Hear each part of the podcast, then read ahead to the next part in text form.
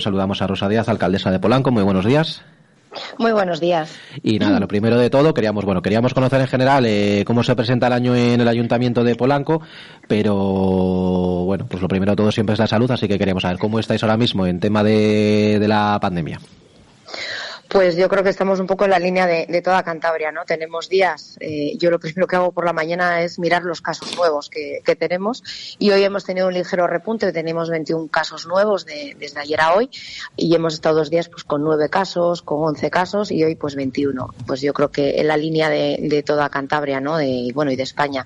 es una variante que, bueno, que se contagia muy fácilmente y, bueno, pues eh, tenemos el centro de salud pues, eh, pues atestado de gente, ¿no? Pues que, acude con, pues eso, al menor síntoma, pues acude al centro de salud. Pero bueno, eh, las recomendaciones que hacemos, pues las que hace, se hace desde el Servicio Cántabro de, Salud, ¿no? Que bueno, pues antes de acudir directamente, pues intentar llamar y bueno, con síntomas leves, pues eh, ya sé las indicaciones que hay. Pero bueno, precisamente, yo creo que ya resignados, resignados un poquito ya con la situación. A ver, precisamente, ¿no? De, por salud queríamos empezar, ¿no? Por esa ampliación del centro de salud, ¿no? Por, eh, bueno, por esos pasos que se han dado administrativamente en los últimos, en las últimas semanas, eh, para conseguir este, este objetivo que era un proyecto importante para el ayuntamiento. Pues sí, es un proyecto, aparte de, importante, yo creo que es muy necesario, ¿no? Porque hay proyectos que a veces te gustan llevar a cabo, ¿no? Porque necesitas eh, o quieres dar ese servicio, pero en este caso, y más en los tiempos que corren, ¿no? De, la salud, pues es un centro de salud que, como ya hemos hablado otras veces, muy antiguo, ha cumplido 30 años y que, bueno, no solo eh, da servicio a Polanco, también a Miengo. Superamos ahora mismo las 11.000 cartillas sanitarias cuando empezó con unas 4.000. Y luego, además, tiene eh, su, su base el SWAP, que por las tardes atiende no solo a Polanco y a Miengo, sino también pues parte de Ganzo, de, Barreda, etcétera. Con lo cual es un, eh, ha quedado obsoleto las instalaciones y lo que se pretende es con esa cesión que hemos hecho de la, de la parcela colindante favorecer la ampliación con la construcción de un nuevo edificio. Ya se han comenzado además también eh, en esta semana el levantamiento topográfico de ese terreno para saber eh, cuáles son sus características y poder empezar ya lo que es el proyecto. Y yo creo que bueno que este sí que va a ser el año en que no solo por la actividad que estamos viendo, sino también por la partida presupuestaria importante ¿no? que se refleja en los presupuestos de 2022 para Cantabria, 2.900.000 euros. Yo creo que eso eh, pues da, eh, no es, significativo del compromiso de que este va a ser el año en que veamos que se liciten las obras y quizás hasta finales de año igual podemos ver ya el comienzo de esas obras. Qué bien. También podíamos hablar de, bueno, de recientemente, ¿no? de todos los objetivos de materia deportiva. Es la creación de dos pistas nuevas de pádel, zona requejada. Ya las tenéis, ya teníais dos pues sería sumar otras dos a la de instalaciones deportivas en el municipio. Sí, tuvimos una reunión en la concejala de Cultura con conmigo ¿no? en, vicepresidencia, con el, vicepresidente Pablo Zuloaga, y una de las cuestiones que le planteamos ¿no? pues es el que nos ayudasen en la elaboración de dos pistas eh, cubiertas de pádel. Hay otras dos que, tiene que afrontar en este año la concesionaria del pabellón de Requejada, porque así lo ofertó en el pliego ¿no? cuando se hizo con, esa concesión.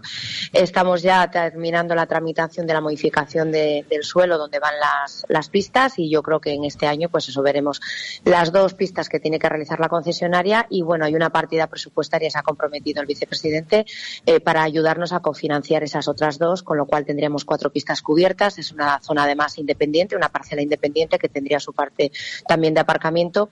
Y yo creo que bueno, que es un deporte en auge y que en, la comarca se necesitan eh, pistas, ¿no? Porque la verdad es que por experiencia de, gente que, que, nos lo cuenta, ¿no? Es difícil encontrar pistas para, para poder jugar y bueno, queremos dar ese servicio en esa zona de ocio. Proyectos que tenéis en marcha también, bueno, pues por ejemplo la, Casa de Cultura, la Casa Joven, ¿no? Con el objetivo de la que en rehabilitación, de su posterior dotación. También estamos con el 30 aniversario del ciclo coral internacional.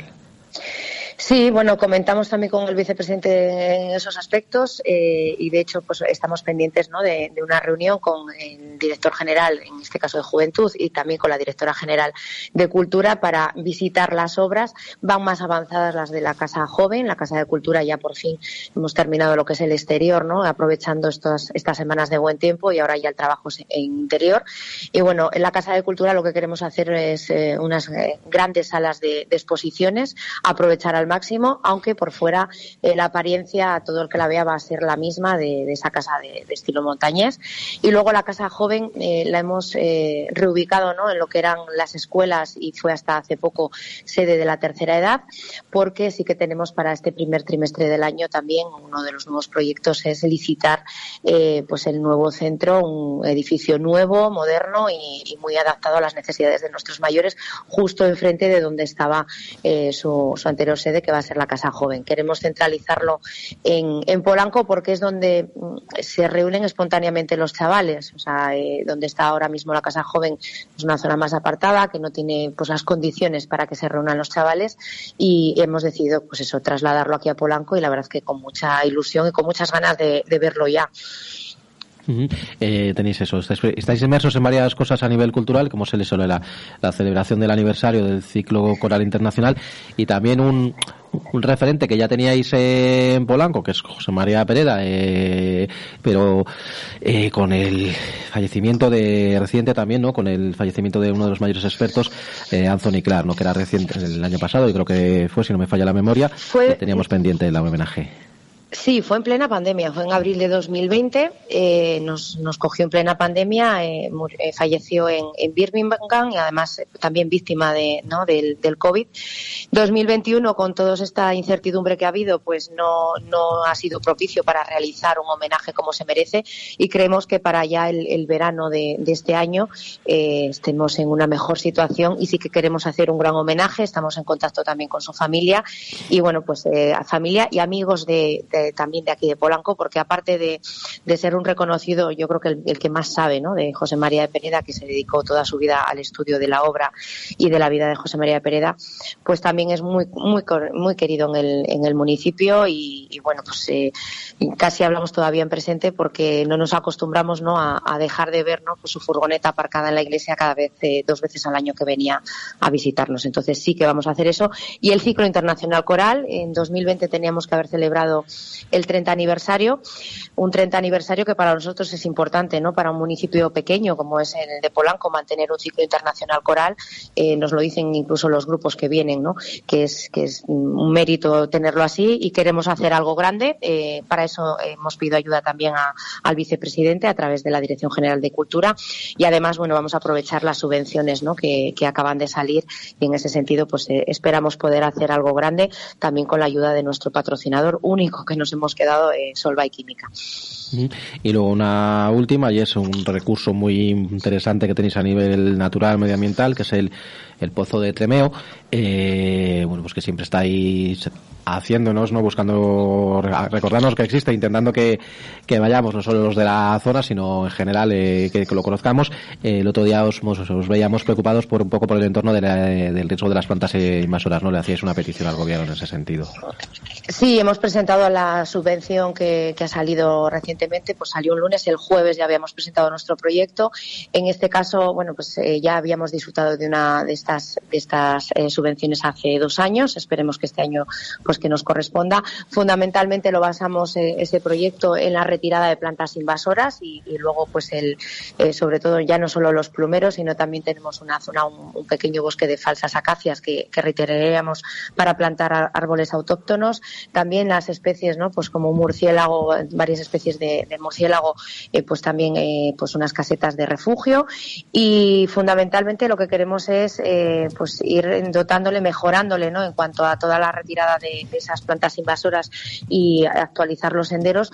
Hay que recordar que recientemente en este 2021 nos incorporamos al Parque Costa Quebrada y que estamos dentro de esa candidatura de Geoparque y por lo tanto yo creo que, tenemos que hacer todo lo posible, no solo la Dirección General de Medio Natural, que es la responsable ¿no? de la gestión de la NEI, sino también el Ayuntamiento como administración colaborar y entre ambas administraciones pues eh, sacar lo mejor ¿no? de, nuestra pequeña joya que es el Pozo Tremeo.